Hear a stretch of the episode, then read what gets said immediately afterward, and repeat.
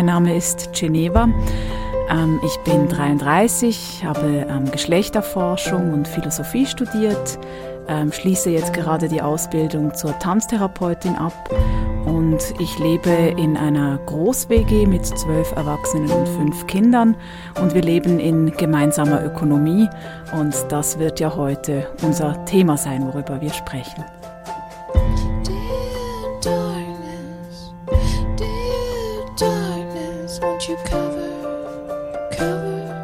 Gemeinsame Ökonomie für Menschen wie mich und vielleicht auch andere, die keine Ahnung haben, was das heißt, was das ist.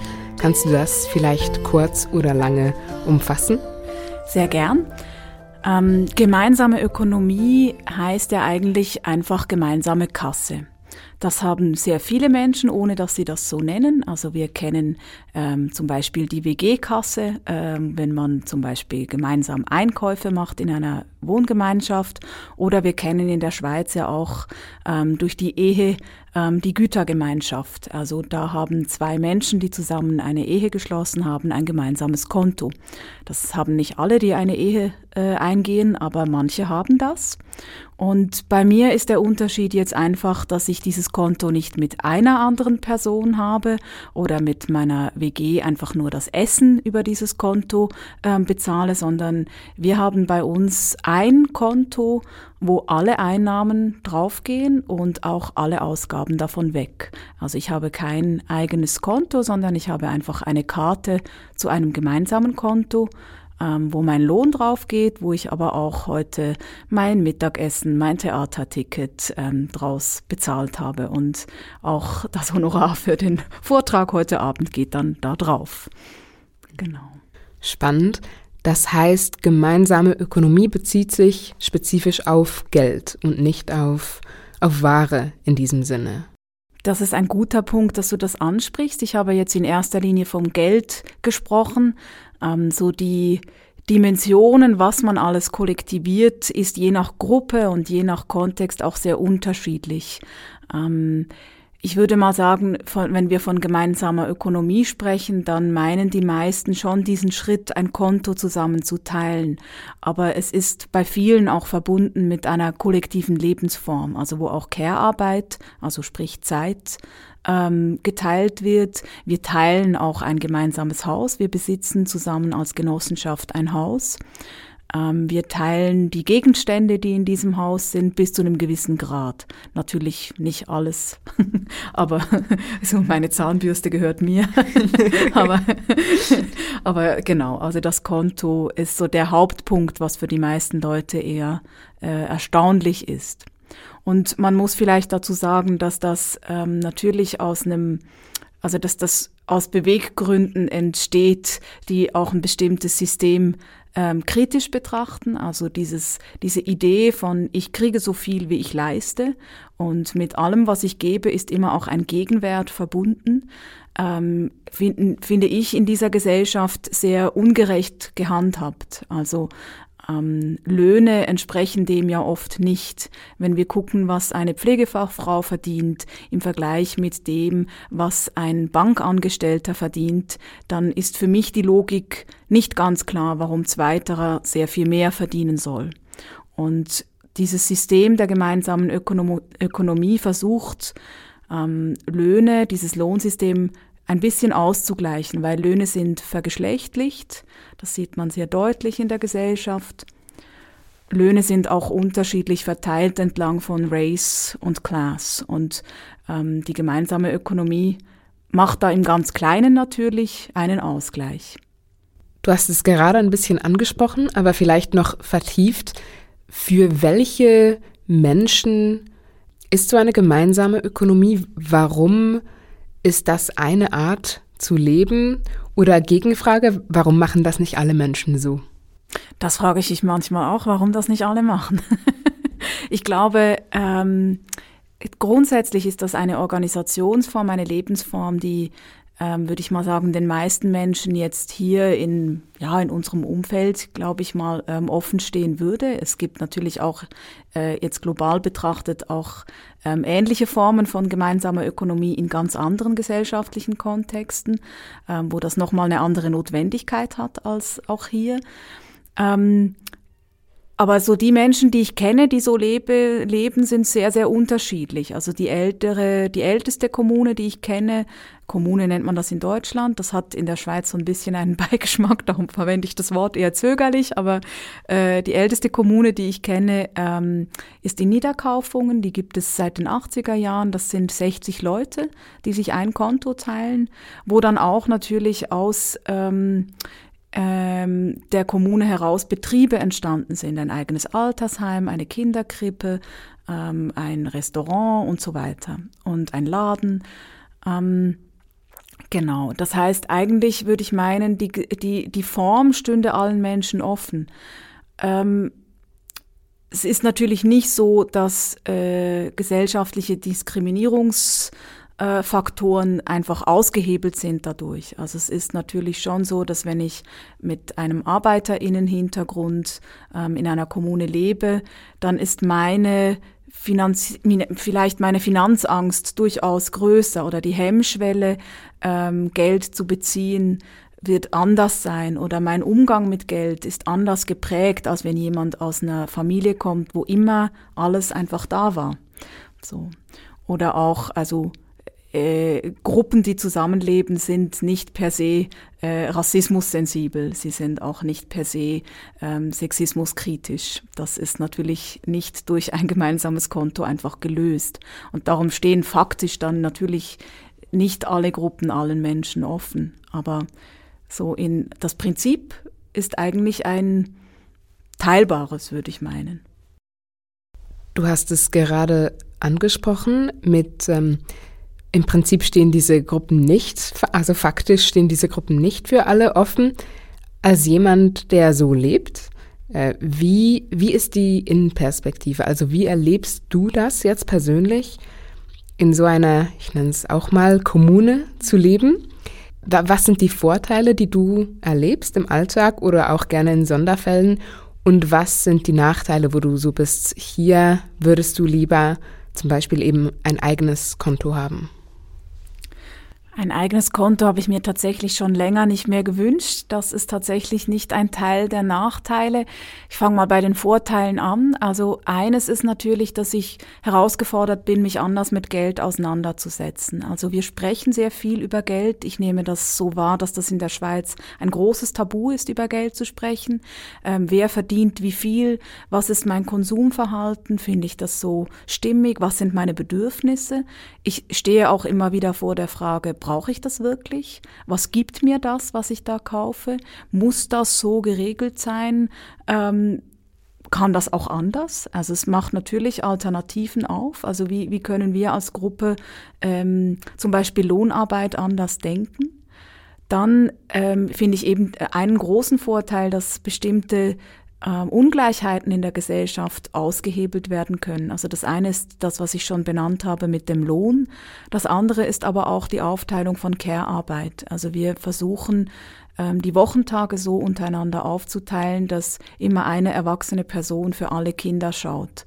Und das macht natürlich den Raum frei, dass ähm, Menschen unterschiedlicher Geschlechter sich freier entscheiden können, mache ich jetzt mehr Care-Arbeit oder mache ich mehr Lohnarbeit, während es in der Gesellschaft faktisch so ist, dass ähm, weiblich gelesene Personen, ähm, Frauen, also als Frauen sozialisierte Personen in der Regel Teilzeit arbeiten, weniger verdienen und männlich sozialisierte Personen ähm, die Gutverdienenden sind in groß äh, dotierten Stellen. Das ähm, versuchen wir da freiheitlicher zu gestalten. Und dann ist es auch ein ökologisches Thema natürlich. Also eine Waschmaschine reicht dann für 17 Leute, das ist schon mal nicht schlecht. Äh, ein Auto reicht auch für 17 Leute. Ähm, wir haben natürlich äh, einen Garten, nicht natürlich, wir haben einen Garten, äh, versuchen da irgendwie ähm, ja, Dinge auch selber zu erwirtschaften und wir können es uns als äh, gemeinsame Ökonomie leisten, ähm, zum Beispiel auch unseren Konsum nachhaltig zu gestalten. Wir haben Bio-Abo, wir kaufen hauptsächlich im Bioladen, also das, also hauptsächlich, ich versuche sehr viel im Bioladen zu kaufen, machen Bio-Bestellungen, so. Und das sind für mich schon Ansätze, das könnte ich alleine als Einzelperson mit meinem Einkommen, würde mich das jedes Mal so ein bisschen stressen. Ich wüsste, eigentlich wäre es besser, nachhaltig einzukaufen, aber shit, es ist immer so teuer. So. Und das geht als gemeinsame Ökonomie sehr viel leichter. Das haben wir bewusst auch gemeinsam so entschieden. Ähm, vor- und Nachteil ist, dass das Ganze natürlich nicht einfach so läuft, sondern wir haben ähm, einigermaßen viele Aushandlungsprozesse. Die erlebe ich als spannend und konstruktiv, aber sie brauchen Zeit. Und das muss man auch können. Also das ist vielleicht auch ein Punkt, wo ähm, ich glaube, das Ganze auch ja hohe Anforderungen stellt. Also mich selber reflektieren, diskutieren, kommunizieren. Ähm, das macht mir jetzt sehr viel Spaß. Das macht nicht allen gleichermaßen Spaß, auch bei uns zu Hause jetzt nicht. Äh, da gibt's schon welche, die finden das zu viel, wenn wir alle zwei Wochen eine Sitzung haben.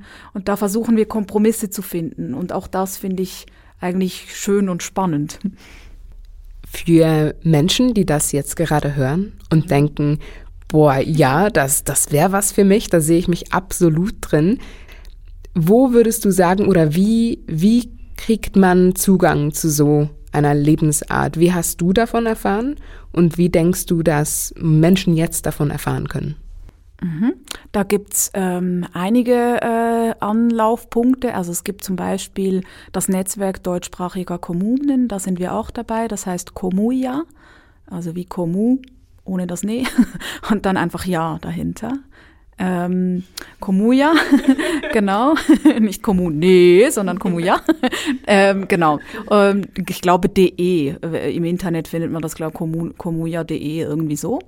Ähm, da sind wir dabei. Dann gibt's äh, halt verschiedene Gruppen in Bern. Da ist zum Beispiel die Gruppe Raupe äh, wir, Schrägwinkel, dann gibt's eine Gruppe in Urtenen ähm, und die sind, findet man alle im Internet. Also es gibt jetzt bei, über uns gibt's einen Bund-Artikel und auch einen WOTS-Artikel, Schrägwinkel und wenn man das googelt, findet man das und man kann uns da auch anschreiben. Wir gehören jetzt zu den Oldies, wir haben keine Homepage. Andere Kommunen haben eine schicke Homepage, das ist bei uns jetzt irgendwie nicht so der Schwerpunkt, das mit der Kommunikation nach außen, aber man kann uns anschreiben. Also da gibt's auch äh, Adresse und auch ähm, eine Telefonnummer, wenn man das googelt. Also das findet man tatsächlich relativ leicht. Ähm, ich persönlich habe tatsächlich über Bekannte davon gehört. Also ich war früher im Kollektiv Raupe, auch eine gemeinsame Ökonomie und habe dann über Freundinnen gehört, dass es diese WG gibt und habe mir das angeguckt. So. Vielleicht noch als abschließende Frage und dann lasse ich dich wieder gehen und deiner Arbeit nachgehen, deinem Input, den du heute Abend hier noch hast. Jetzt auf Hinblick auf Diversität und Inklusivität, wie du das persönlich erlebst, wie offen ist, wenn du das sagen willst, deine spezifische Kommune? Ähm, und ist das eher ein Privileg, dass man da mitmachen darf? Ähm, oder oder ist das faktisch so, dass es für alle, für alle Klassen und alle möglichen Personen mit Migrationshintergrund etc. offen ist? Genau, also es ist, ähm, ich würde mal sagen, offen. Und äh, wir sind auch eine Gruppe, die jetzt, also viele von uns sind in feministischen oder in antirassistischen Zusammenhängen aktiv. Ähm, es ist aber schon so, ähm, also dass wir uns eigentlich eine vielfältigere Gruppe wünschen. Und also die die Basis dafür ist da, würde ich meinen. Also es gibt äh, zum Beispiel auch ein barrierefreies Zimmer, also es gibt äh, also oder das Bad ist barrierefrei zugänglich. Ähm, es gibt also eben viel irgendwie äh, Critical Whiteness Gruppe gab es über ein Jahr hinweg, wo wir ein Buch diskutiert haben. Also es ist irgendwie viel Engagement da und trotzdem, wie so oft ausfällt, also nehme ich so wahr, gerade auch in Bern ist es dann doch irgendwie bleibt bei dem, dass man irgendwie in einem Inserat das irgendwie betont und halt trotzdem zum Beispiel sehr weiß bleibt. Das ist ein Thema, ähm, das ist uns sehr bewusst und wir wünschen uns das eigentlich anders. Und was da auch noch ein Teil ist, also es, es gibt immer auch die Möglichkeit bei uns, ähm, das haben wir immer wieder, ein Langzeitgästezimmer zu bewohnen für Menschen in prekären Lebenssituationen. Das ist auch ein Teil, was sich durch die gemeinsame Ökonomie ähm, möglich, also was möglich wird. Ähm, punkto äh, jetzt Geschlecht, würde ich sagen, sind wir, ähm, also viele von uns haben auch so einen langjährigen feministischen Hintergrund, sind aktiv in verschiedenen Gruppen. Da würde ich jetzt sagen, ist die Sensibilität sehr hoch. So. Ich persönlich wünsche mir, dass die Gruppe noch ein bisschen queerer werden würde. ist auch immer ein Thema, also wie, ja, genau, also Themen, die mich beschäftigen als queere, queere Person, beschäftigen andere jetzt da eher nicht so und das ist dann manchmal auch so, ja, äh, ich rede dann über manche Themen eher außerhalb, aber das geht, glaube ich, vielen mit verschiedenen Themen so und das ist auch in Ordnung. Wir haben aber jetzt nicht so, es gibt ja auch Genossenschaften zum Beispiel, die ähm, auch so ein Konzept machen, wie die Kalkbreite zum Beispiel in, in Zürich, ähm, ein Konzept machen, ähm, so ein Schlüssel, wer mit welchem Hintergrund und welcher Identität, ähm, wie viel, wie die Verteilung sein soll von den Personen. Sowas haben wir jetzt eher nicht. Es ist vieles in der WG jetzt, also in dieser Kommune nicht als Konzept entstanden, sondern aus dem Leben rausgewachsen. Und das heißt dann manchmal auch, dass man damit umgehen muss, oh, Mist, wie, wie kam das jetzt, dass wir so weiß sind? Also, weil wir das nicht bewusst irgendwo festgeschrieben haben, wir wollen das nicht. So. Ähm, aber das sind auch Prozesse, die im Gang sind. Vielen Dank für deine ausführlichen Erklärungen. Gern. Und äh, willst du noch sagen, wo dich Leute finden können, falls sie dich finden wollen? Das äh, kann ich gern. Ich habe eine Homepage, äh, genevamosa.com.